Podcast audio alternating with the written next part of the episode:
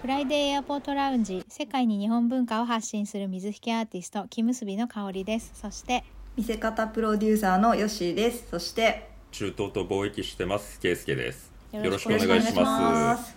だいぶゲスト会が続いているんですが、えー、ケイスケさんのお知り合い面白い方が多くて今回も ゲストの方に来ていただいていますので早速ご紹介していただいていいですか？はいじゃああの僕から軽く紹介させてもらいます、UG さんという方です。トルコに在住でもともと昔ビジネススクール一時期一緒だった方なんですけれども、えー結構経歴が前にはアマゾンで働いてらっしゃってでそれを辞めて、うん。まあ、いくつか他にも職歴があるみたいなんですけど、えーそれで今、うん。あのトルコに、えー家族ご家族で住んでらっしゃるということですよね。でまあさい早々3ヶ月4ヶ月ぐらいで壁にぶち当たっているそうなのでそのあたりのはい リアルなお話とか聞かせていただければなと思ってます。結構トルコなんかあの僕も旅行では1回行ったんですけど、えーあまり知らないんですよね、中東地域ですけど、まああのイスラム教だけど結構世俗的な国ですしまあヨーロッパとも近い国で、うんえー国の規模もすごく大きくて、えうんーなんというかね注目に値する国だなと思ってるんですけれどもまだまだ知らないことがいっぱいありますので、今日はそのあたりのところを聞いていければなと思ってます。えー、ゆうじさんよろしくお願いします。よろしくお願いします。ゆうじです。よろしくお願いしおます願いいい声ですね。すごいタイミングで。本当ですね。すごいタイミングでトルコに行かれたんですそうですね。コロナ禍で、そうですね。もう完全にコロナ禍で今年の2021年の6月末にトルコのイスタンブールに来ました。う。ん。うん。へえ向こうはどうなんですか？感染の具合とかその仕事としてみんな普通に過ごしてるとか。そうですね。っていうのはどまずうですか？トルコの、えっと、コロナ新規感染者数がだいたい毎日2万人超えぐらいえ、で毎日？そうですね。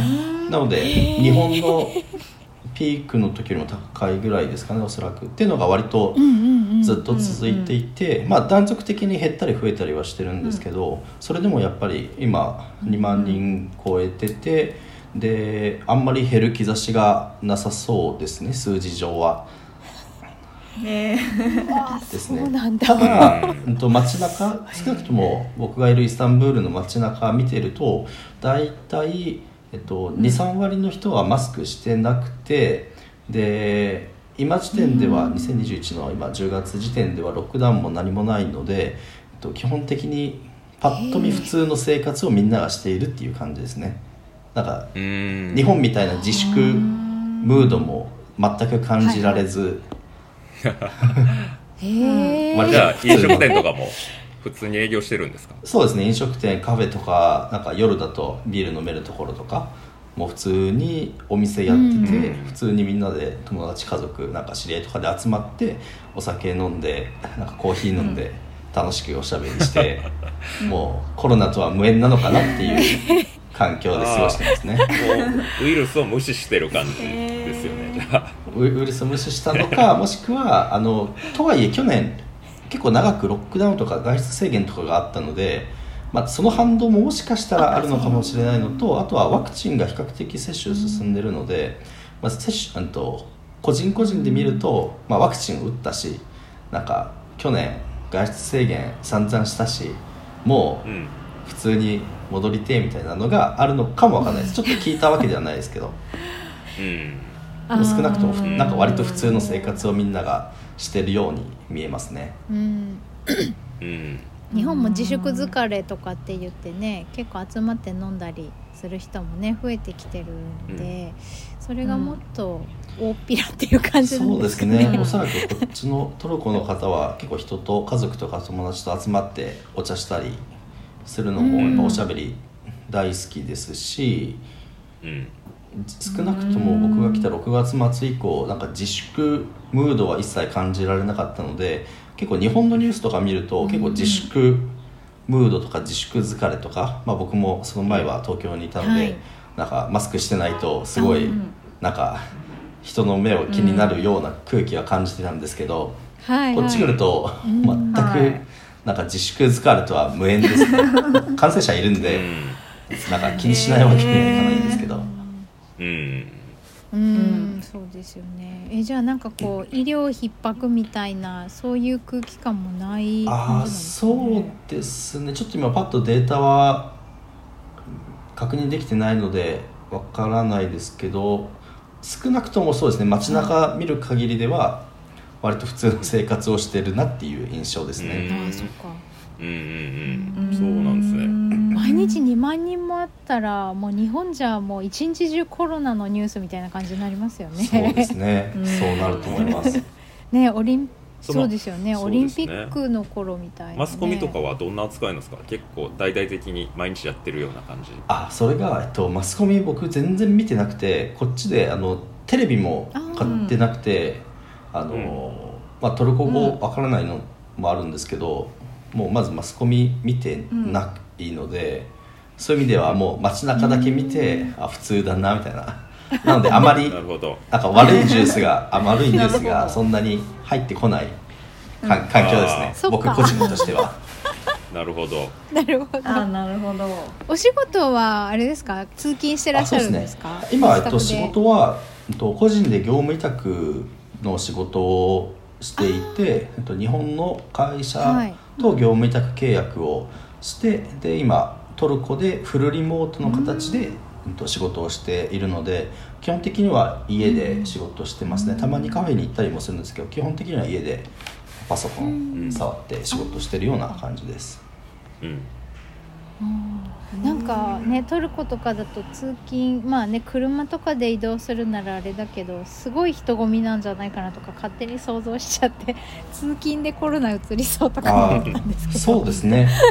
リモートそうですね。だったらリモートだと全然あの一日中家にいても、うん。例えば食事もスーパーとか外食飲食店とかもデリバリーで届きますし、本当に家に、うんうんうん。家から出ずに生活しようと思えばいくらでもできる環境があってで逆に通勤するってなると本当におっしゃる通り、イスタンブール人口が1500万人いるので、えっとうんうん。結構大きい都市なので,、でかつ渋滞もすごくて、もう本当にめちゃくちゃ人多いし、めちゃくちゃ車渋滞してるしなんか、うん。もう移動したくないなみたいな感じですね。うん。うんなんかすごい特殊な働き方ですね。日本の会社と業務委託し契約してでトルコで働いてるんです。そうですね。もともとはあのこのコロナっていう環境もあ追い風になって、えっと、日本にいた時から業務委託の仕事を少し始めていてで日本にいた時からリモートで仕事をしてで、えっとうん。まあ、リモートであればそれこそ日本にいようがトルコにいようが、まあ、時差の問題さえ解消できれば、うん、とあまり物理的には関係なくなってしまうのでそれで、まあ、トルコに来てうん。もそのまま継続して仕事をしたりとかあとはトルコに来てからあとうん。業務委託を始めた会社さんもあったりはするんですけど、まあ、リモートであればうん。そんなにどこに住んでいようがっていう感じでなんかうん。受け入れてくださってるという感じですね。あの本当にだからもうノマドワーカーですよね、ザ・ノマドって感じで。そうですよね。トルコにいる必要ねえじゃんってなりつつあるんでしょ。だって今。あもう間違いなくそうですね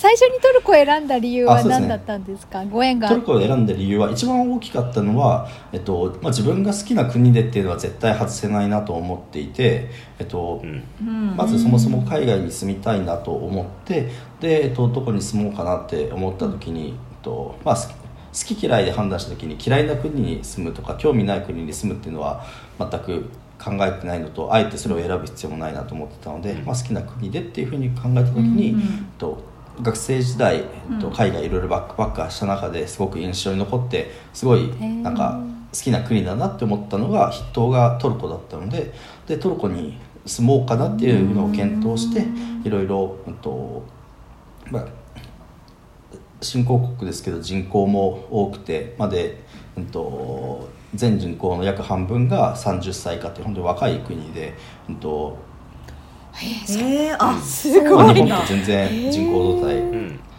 そうですよね。本当に真逆実質な1位なんで世界。そうですね。もう完全になんか真逆に近いような感じでもう人もななんですかね。結構コミュニケーション好きな人たちで僕そんなになんか嫌いじゃないというかすごいなんかいい印象を持ってたのでで、えっと、旅行してる時にはご飯も美味しくてとかそういうなんかいろいろえっといろんな要素を考えた時にあトルコいいなっていうのとあともう一つ結構地味に大きな要素だったのが、えっと、もうすぐ2歳になる息子がいるんですけど結構トルコの人って子供が大好きというか他の知らない子供に対しても結構なんか優しく接してくれるっていうのをうんと情報として見かけてでいろいろ調べててもやっぱりなんかそうみたいだなっていうのがあってでうんやっぱり子育てしやすいそういうなんか対人って意味で子育てしやすい環境っていうのは結構いいなっていうのを思ってっていうのを結構いろんな要素を、まずはトルコがいいなっていうふうに決めてから、うん、といろいろ調べていって、うん。とやっぱり悪くなさそうだなっていうのを、から決めたっていう感じですね。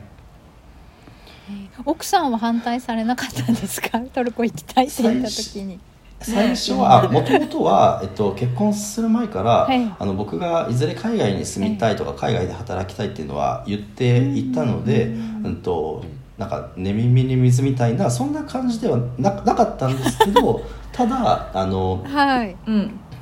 まあ、急にトルコ行こうかなって言われてもえってなるのはまあなったっていう感じですね。あ ーあどこかとは決めてなかったんですか？そうですね。どトルコかなみたいなことも言ってなくてとりあえず海外とだけ伝えてて、以前昔はそうですね。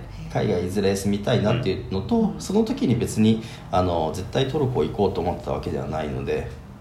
うん。うん。で、きょえ準備期間トルコは。1か月ぐらいですか？準備期間は、えっと、もう少し長くて行こうかなっていうのを検討しだしたのは、うんと今年の頭ぐらいから情報をいろいろ調べてで、うん。えっと実際に渡航準備をあれこれリサーチとかも含めて結構積極的に動き出したのは3月ぐらいからですね、うん。なので結構まあそれそれでいうと渡航準備期間でいうと、まあ、34か月ぐらいですかね。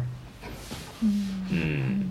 結構スピーディーですトルよねコは。ね。うん。そうですよね、え英語で結構生活できる感あじですか？そうですね。あのもともとあの旅行をしてたその学生時代にバックパッカーで旅旅行してた時は、はうんとまあ、そこまで英語がめっちゃ通じるわけでもないけどまあでもなんか通じなくもないぐらいのいんいん勝手な印象を持っていて、うんとその想定でうん来たんですけど、うんと実際には少なくとも僕が今滞在生活してるこの4ヶ月間だけの結果で言うと全然通じないなっていうのが 今時点での僕の、うんと印象ででこれはうん。もちろんどこに住んでるかとか誰と,、うん、と付き合うかで全然違うとは思うんですけど、うん、と少なくともうん結構身の回りでは通じないですし、なんかあのどなんかの統統計というかなんかのデデータで、うんと国別のなんか英語、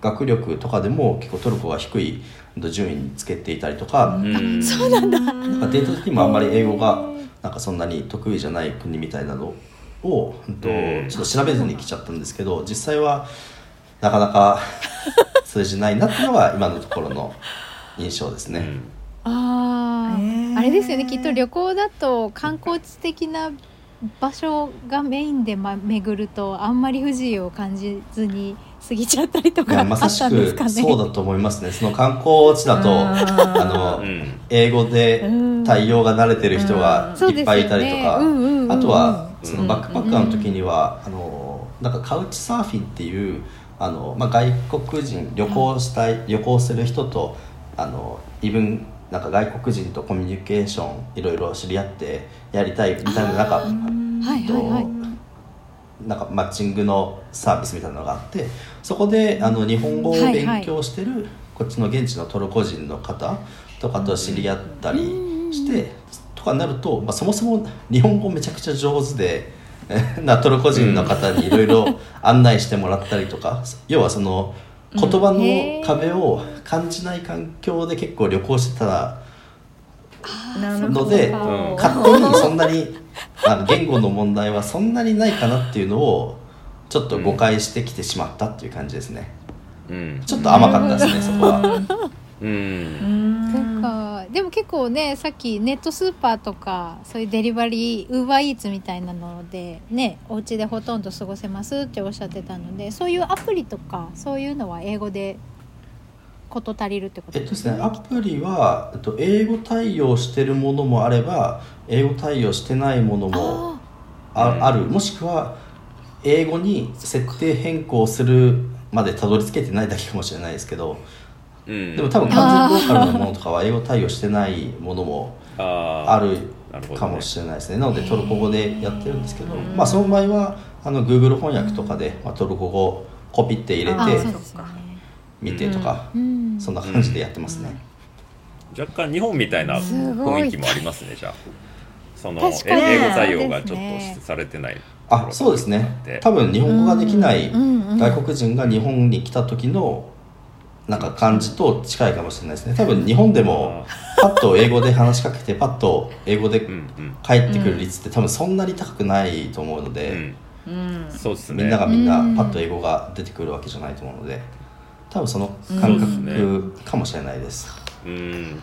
うん。結構だからそうそう海外に住みたいなって思ってる人にとっては、うん。あのこれは結構教訓にすべきことかもわかんないですねあの旅旅行とか あとそのビジネスとかだったら、うん。向こうも英語喋れる人多いでしょ？だから通じるんだって思うけど、あのいざ生活するってなったら、例えばうん。レストランのおっちゃんとか、あのスーパーの店員さんとかが全員英語喋れるわけじゃないんですよ。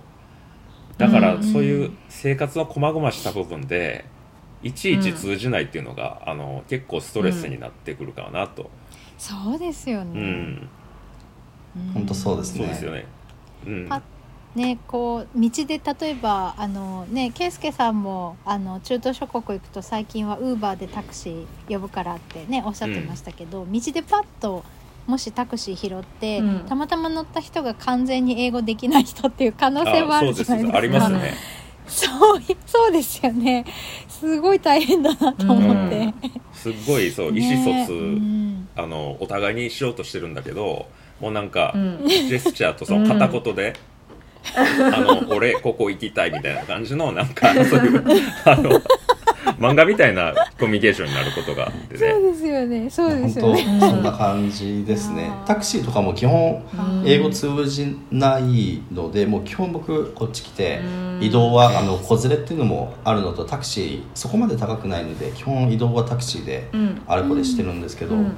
基本的に英語はうん。なんか通じないものまあウーバーとかがあるのでうん。アプリで、まあ、うん。目的地設定した状態で乗れるので、うんあの言葉うん不要にはなりそますけど、うんううん。うんうん。なるほど。なんか一番困ってることとかって 来ましたよあそうですね。あの今日は絶対あの 外せないあのトピックだなと思っているのがあのさっき僕、はい。旅行してる時に、はい。あのまあいい国だなってトルコがいい国だなって思って、で、まあ、人もいいし、ご飯も美味しいし、まあ本当になんかいいうん国だなっていうふうにお伝えしたと思うんですけど、えっと、はい。ご飯が ちょっと結構辛くて、うん。あの何を言いたいかというとあのトルコ料理ってなんかまあ世界三大料理の一つとも言われていたりとか、うん中ね。中華フレンチ、うんはい。トルコかな、うん。とか、うん。あとで僕がトルコ旅行した時にも、まあ、割となんか美味しい印象あったりとか、あとは、うん。とはいえ食事の美味しい記憶ってあのまあ自分のなんか味覚というか好き嫌いも変わりますし、一応確認しておこうと思って、うん。トルコに来る前に東京でトルコ料理屋さん2か所ぐらい行ってトルコ料理食べてあやっぱり美味しいなと思って、うん。ううん。ん昔の記憶もおい美味しかった記憶があって一応念のため東京のトルコ人がやってそうなトルコ料理屋行っても美味しかったので。うん。うんで、うん。僕学生時代バックパッカーしていて、うん、とそこまで食事困ったりしたことがなくてあのなんか、日本食恋しいなとかはうんと多分思ったのは人並み以下ぐらい、別に日本食なくても別にいいよぐらいで思っていて、でなんならトルコ来る前に、うん。と妻が、うんと日本食なんか調味料とか、うんとはい割と賞味期限持つ、まあ、なんかふりかけとかなんかそういうなんか日本じゃないとなかなか手に入らないものをトランクにいっぱい詰めてるのを見て、なんかなんなら僕としてはいや海外で住むのに日本から持ってきて日本のものを食べたら本当の意味で海外に住んだって言えるのかと思ったりとか海外に住むっていうのはあくまで現地のものを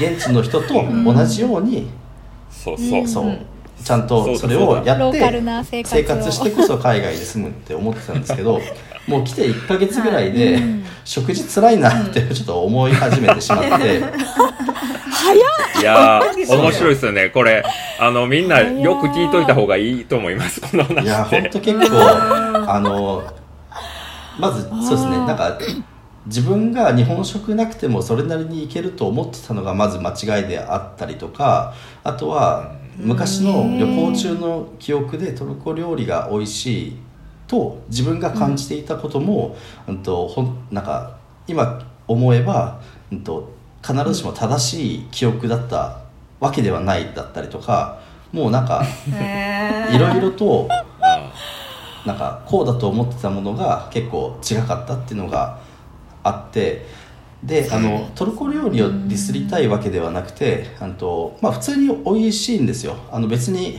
なんかまずとか思うことってそんなになくてもちろん日本と日本食とはなんか味付けとか食材とかが違うので、まあ、日本食とは全然違うんですけどとはいえまあまあ普通に美味しいものではあるんですけど、うん。うんとうん。結構味が似たり寄ったりに感じるあのうん。日本人の自分からするとそう感じるであったりとかやっぱり日本食って日本食とはいえ一つでまとめていっちゃいますけど結構バリエーションが多くてじゃあ今日うんはそうですね。なんか麺類食べたいなってなってもラーメンうどんそばなんかいろいろありますし、うん。ご飯物でもなんか、うカレーライスシチューなんか丼物、うん。で丼物の中にもいろんなものがあって、うん。とか、うんもう本当になんかいろんな種類があって今日これ食べたいなと思った時に結構選べる幅が広いですけどこっちでトルコでなんかトルコ料理よってなるとなんかケバブとか、あの結構バリエーションが少ないなっていう、うん。これちょっとなんかトルコに長年住んでる人はもしかしたらもっとバリエーションがあるのを知っていたりとか、なんか自分でうん。料理できてとか、なんかもっとうん。なんかお店を知ってるとかあって実はバリエーションあるかもしれないので、うん。ちょっと今この4ヶ月時点でのなんかアクセスできる情報源だけで言うと、うん結構バリエーション少ないなって感じていて、まあそうですね。あくまで UG さん個人のあそうですそうですそうです。あの現代の感想なので、そうです、はい。あのあくまで今僕うん。がアクセスできる、うん、と限りにおいてっていうところと、まあ、食の、うん、と好き嫌いとか好みは個人差が結構大きいと思うので、なんかうん。別にそれで問題ないよとかいう人も当然ながらいると思うんですけど、僕はちょっとそれが今しんどいなと思ってるような状況ですね。うんじゃあ奥さんがたくさんスーツケースに日本の調味料とか乾物とか集めてきてもらったのにすごい助けられてるあもうそう感じですかですねね。本当にあれは超超ファインプレーですね。超ファインプレー。あの時はえーね、あのそんな海外行くのに日本のものなんかいやみたいなことを言ってて本当に思いましたからねごめんっていううん買い出しでイオン行く時も僕全然乗り気じゃなくてはあ、うん。まあ別に買ったらいいんじゃんみたいなそんな感じのすごい低いテンションで一緒に行ったんですけど 今思えばファインプレーでしたね。えそうなんだ。え奥様とお子様もそんな感じですか？奥さんは割とそう。食にまあ比較的同じような印象を持っていてうん。まあ子供はまあなんかそんなになんか日本食じゃないとっていうのはそんなないですね、まあ、まだ2歳なので、うんそうですね。なんかそのあれですよねこう例えばあのアジアですけどマレーシアとかだといろんな国の人がこう住んでるので自分たちの食文化がいろいろ集まってるっていう感じで、うん。インド料理屋さんもあれば、中華料理屋さんもあってでマレー料理屋さんもあって日本食料理屋さんもあるっていう感じでいろんなのがあるんですけどそういうのが全然ないっていう感じってことですね。中華料理屋さんとかがないですね。そうですね。全くないわけではないんですけど多分他のなんかうん。主要都市とかに比べると少ないような印象はあって、うん。要因としては結構、ううんん、と聞いた情報で言うと結構トルコの人たちが自国の料理にえっとなんか誇りを持ってるというよりはなんか割と,、うん、と保守的で,、うん。で結構外食飲食店とかもトルコ料理が多いのは確かに多いなっていうふうにうん。見ていて、まあ、イタリアンとか中華料理屋とか、うん、となんちゃって日本料理屋とかもあるにはあるんですけどそんなにうん。なんかうん。選べるほどないですしあとは日本料理に関して言うと、うん。あのなんか日本からトルコへの食日本食材の輸出の中で結構規制がなんかいくつか細かい規制があるようで、うん。とそもそもはいはい。日本食材をトルコにそんなになんか持ってこれないみたいなんですね。なんかちょっとハラルハラル。えっと、ハラルではなくてあの遺伝子組み換えの、うんとなんか証明書みたいなのがトルコ側は、うん、と必要ですっていう話で日本側ではそもそもなんか遺伝子組み換えしてないものとかに対して証明書をそもそも出してないからないですみたいななるほど。みたいなのがあるようでちょっと食ない材とか。書類をうん。出せって言われてるってことですよね。何ですか？その存在しない書類を出せと。あもうそうですそうですそうです、なのであの 条件に引っかかってるわけではなくて存在しない書類を出せって言って言われていてで日本側とか、うん。なんかそっちの農水省なのかな？ちょっとちょっとごめんなさいわかんないですけどなんかその管轄のところはそもそも必要ない証明書はだそもそも出さないよっていう、まあ、なんかそんな感じの構図みたいではい。ちょっとっていうのがあったりとかあともう一つあるのが日本人トルコに住んでる日本人が1800人とかだったのかな確か。なので他のうん。なんか東南アジアとかそのタイとかマレーシアとか日本人が比較的多くいるような国に比べると,、うんと日本人の人口が小さいので、まあ、それもあるのかなとは思いますね、うんうん日本人向けのマーケットが少あんまりりななら立たない規模感という感じ少ないっですね。すよね1800人って。う。んね少なイスタンブールでじゃなくてトルコでですもんね。えっと、トルコでだったかイスタンブールでだったかちょっと忘れちゃったんですけど、いやでもまあイスタンブールだけだとしても。そう、ねえ。イスタンブールって、ねなのにうん。そうですよね800人しかいないっていうのはそうですね。僕も聞いて驚きましたね。都市でいうと東京よりうんイスタンブールの方が人口多いので1500万で、うん。うんその中で日本人がなんか1800人とかそんぐらいですね、うん少な。えヨーロッパの人はかなり多いんですか？えーっとですねちょっと僕がパッと見て見分けがつけられない部分もあるので何とも分かんないんですけど結構ロシロシアからの観光客とかは夏は多いみたいですね。ああそっかそっか。ロシア人多そうですね。ロシア人なんか僕友達でもう10年ぐらいモスクワロシアに住んでる友達がいるんですけどなんかその人が一回トルコに遊びに来た時に言ってたのは、うん、と結構いろんなところでロシア語聞こえるって言ってましたね。うん。街歩いてると。そうなんだ。へえそうそうあのその貧富の差とかってどうなんですか？例えば出稼ぎの労働者とか多いですか？えーっとですね多分結構いると思いますね。例えば僕の家で今あのベビーシッターの方を週3回お願いしてるんですけどその方は、えっと、トルクメニスタンから来てる方ですね。うん。ううん。んで英語もできる英語もできない方ですね。あできない。できない方 なのでもうなんかそもうそういうところが一個一個が地味になんかダメージが出てくるんですよね。ああダメージ出てきまそれは結構あの大変ですね。そうシッターなんですよ。さんとコミ言語でコミュニケーション取れ取りづらいっていうのは。そうなんですよ。Google 翻訳頼りなので結構ニュアンスとかがやっぱり翻訳の精度が厳しいのでまあまあ僕らからするとなんで英語できないのって思うんですけど多分彼女たちからすると、なんでトルコ語できないのって多分思ってると思うのでまあなんか別にどっちが悪いとかいう話ではないですね。そうですうねん。えーお子さんが一番早そうですね。トルコ語覚えるの。あそそうなんですよね。なんかまだ別に日本語を、ねなんですか？単語ベースでも日本語を別にいっぱい喋れるわけでは全然ないですけど、なんかよくわかんない言葉を発してる中で、なんかトルコ語っぽいなんかイントネーションが なんかちょいちょい入ってですね、そんな感じ、うん。なんかバイリンガルトライリンガルな人って、うん。なんかその言葉のボーダーラインがなく日本語の中に急に英語が混ざって喋ってたりするじゃないですか、うん。そんな感じでトルコ語が入ってきそうですようんね、そうですね、ただちょっとトルコ以外だとあのトルコ語っていうそのなんですかねあの実用性の面ではあまり汎用的な言語ではないので。あ あなるほどあずっと長く住もうとは思ってない感えじなんですか、ねもともとは思っていて、うんはい。まあ、最低でもうん。なんか3年とか数年ぐらいで、あのうん。住もうとうん。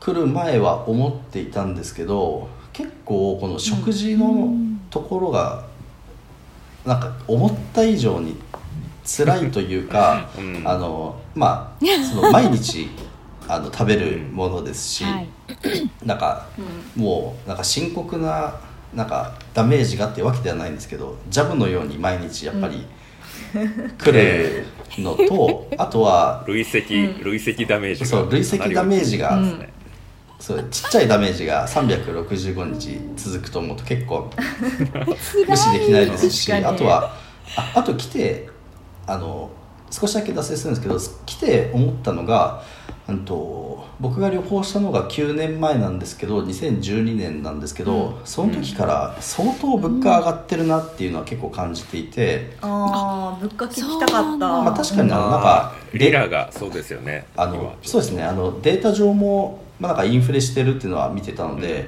まあ、多少物価上がっててで逆にそのトルコリラはトルコリラ安になってるので、うんとまあ、そうむしろ相殺されるかなぐらいの感じで思ってたんですけどあのあ円からすると日本円高の方になるので、トルコリラにすると結構あのレートが日本円からすると良くなるのでそんなにインフレとリラ安でなんか相殺されるかなぐらいだと思ったんですけど結構高くてうん。あの、うん。高いというよりは日本人からしてそんなにた安くないなっていう感覚の金額感かなと思ってます、例えばうん。カフェ行ってじゃあコーヒー1杯頼もうと思うと大体うん。に300円300円いかないかなぐらいあなので。あ結構高い。あんまり変わんないじゃねんそうですね。コーヒーみたいなね。なんか日 ね。本より高くはないけど、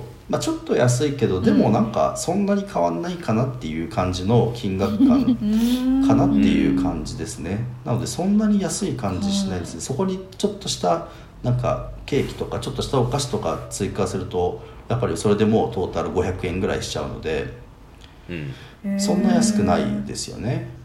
うん。そうっすね。うんうんうん。あのなんか家賃もすごい高いんでしょ？あ家賃あがそうなんだ。あ家賃。所得に比べると。あそうなんですよ。所得まず所得があのちょっとどこまで正確なデータかあれなんですけどなんか月うんと日本円で大体月5万円から10万円ぐらいがなんか平均的なうんうんなんか給料みたいでちょっとここはあのデータ、なんか正しいデータちょっと裏取れてないのでざっうんとまあそれぐらいなのかなぐらいで聞いてもらいたいんですけど、はい。まあ、仮にそれぐらいだった場合、うん。と日本だとまあ大卒で初任給でもまあなんか20万とかぐらいだと思うのでそうするとそれの半分以下じゃないですか、うん。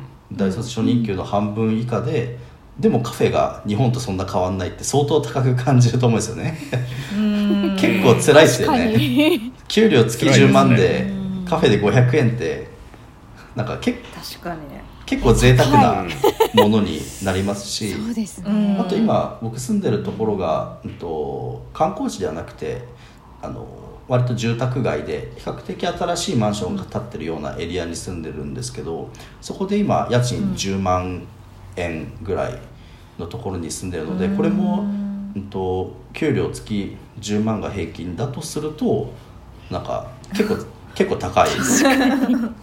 高いっすね。家賃じゃん。ただ別に共働きじゃない。ただ別にあの僕が住んでるところがじゃ超あの高級マンションかっていうと別にそういうわけでもなくて似たようなマンションがいっぱい建っていて、まあ、それなりにみんな住んでるので、えっとまあ、そそれだけの家賃を払える人はいる一方で月5万10万の収入の人もいるって考えると、結構そこの差は大きいなっていうふうに感じますね。うん。それトルコ人がの月給その外国人との間にあんまり差はないんですか？あ外国人がちょっと分かんないですね。あ例えば今、えっと、ベビーシッターで来てくれてる方は、えっと、1日大体朝9時ぐらいに来て夕方ぐらいまで、えっと、見てもらって日給大体3000円ぐらいですね、うんだから時給でいうと多分 500, 500円ぐらいですかね。そうですね。副業はできないですもんね、そのそんだけ拘束されてると。そうですね。うん。ね。ああそうかそうか。なのでもし日給3000円で仮に30日間働いても9万円とかにしかならないので、うん、そうか。うん。そうか、うん、いやそれで家賃が高いってなかなかハードですねなかなかハードだと思いますね。現地水準のその月5万10万ぐらいの給料で生活しようと思うと結構住みづらい国だと思いますね。うん。お金持ちは結構すごいお金持ちもいますよね。ああもういますね。あの普通に日本人感覚で見てもちょっと高いなって思うようなレストランでもまあやっぱり普通にお客さんいるので、うんいかにも金持ってそうな。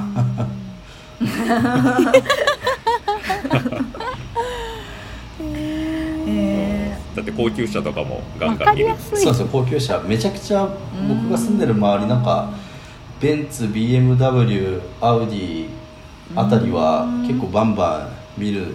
かつあの日本で買うよりも多分あの関税とかの関係だと思うんですけど23割高いんですよね、うん、だから中古車とかも含めて。うん日本でベンツ買うって、まあ、そんな安い買い物じゃないと思うのでそれにさらに23割高い金額でなんか買うって、うん、なんかどうなってんだって感じですね。面白いですね あじゃあ新車買うような価格で中古車を買う感じですね。ですね。なんか本当にそれぐらいの感じだと思いますね。やっぱ差がね、格差がやっぱりあるってことですね。そすねあると思いますね。あもう何聞いてても面白い。いっぱいね聞きたいことが。ね。えねえ本当に、うん、あっという間に30分経ってしまって。あ本当ですね。はい。そうなんですよ。一番しんどいのは言語よりもやっぱり食なんですね。あそう。コミュニケーション取れないよりも。あそうですね。食の方が辛いですね、うん、言語はあの最悪避けようと思えばなんか避けられるというか、うん、そのアプリ使えば一応会話しなくてもご飯頼めたり、日用品買えたりしたりあとは最悪そのトルコできる人にちょっと間に入ってもらってコミュニケーション取り持ってもらうとか、まあ、英語ができる知り合いもいるのでそういう人にお願いするとかいう代替手段があるんですけどちょっと食に関してはそれがあまりないのでちょっと酒が避けられないっていうのが結構あります、ね、ああ代わりに食べてもらうことできないですね。そうそう。そしたら痩せるんでいいんですけど。そうするとちょっとできてね。いや食って恐ろしいなと思って。ねここんだけそうですよ、ね、あのやる気を持ってきた人間を3か月でその何ていうんですか。かなり大きな壁ですよね。あとあれですよ。やっぱ東京東京というか日本がうまいもん安くてうまいもんがやっぱ多すぎたなって思いますね、それはもう同意しかない。ですね天国ですよバリエーションも多いし。そうそういや本当食は多分すすごいですよ。だから日本基準でいくと結構どこ行ってもあのある,、ある程度壁を感じちゃうかもわかんないですね。かもしれないですね。あと日本がなんか安いですね。あの相対的に、うん、もうなんか相対的そうななんですかあのなんかぶ物価が全然上がってないとかもありますけどやっぱ体感的にもうん。日本もうだいぶ安いなってトルコ来ても思っちゃいますね。ね安くてうまいものがいっぱいあるからそれは日本恋しくなるなっていう。ねえ海外から来た人も万々歳ですもんいね。ヨーロッパとかからねね来た人たちはね。こんなに安くて美味しいものがどこでも食べられるってみんな言いますもんね、うんそりゃそうだなって感じですよそうですね。うん。いやーちょっとまたあの何ヶ月かしたらどんな感じかなその時にまだトルコにいるのか。そうですね。ね。何かをきっかけに。そうですよね、はい。何かをきっかけに乗り越えたんだったらその話も聞きたいななんて思いました、ね。ね。はい、うん。ありがとうございました。はいえー、フライデーエアポートラウンジではインスタグラムとツイッターどちらもアカウントがあります。F アンダーバー A アンダーバーラウンジ F アンダーバー A アンダーバーラウンジです。番組へのご意見ご感想その他何でもメメッセージをお待ちしています。メールアドレスは friday.a.lounge.gmail.com friday.a.lounge.gmail.com です。またはインスタグラムやツイッターの DM からお気軽にお寄せください。じゃあ今日ははい。あの大丈夫ですか？ユージさん、はいはい。えーっと僕からちょっと言うと、えっとその業務委託でされてるっていうことですけど、えー、アマゾンのねあの元中の人としてかなりその、ディープな、えーコンサルティングとかそういったこともしてくれる あの稀有な人材なのでもしそういう、うん。あのウェブの、えー販売戦略とかそういうアマゾンに限らずですけど、うん。そういうのを頼みたいっていう方はあの UG さんにぜひお願いを検討してみてください。あありがとうございます。もしあればあの番組宛てにご連絡ください。そうですね。はい、はい。じゃあ今週はこの辺で、はい。ゆうじさんありがとうございましありがとうございましたた。ありがとうございました。ありがとうございました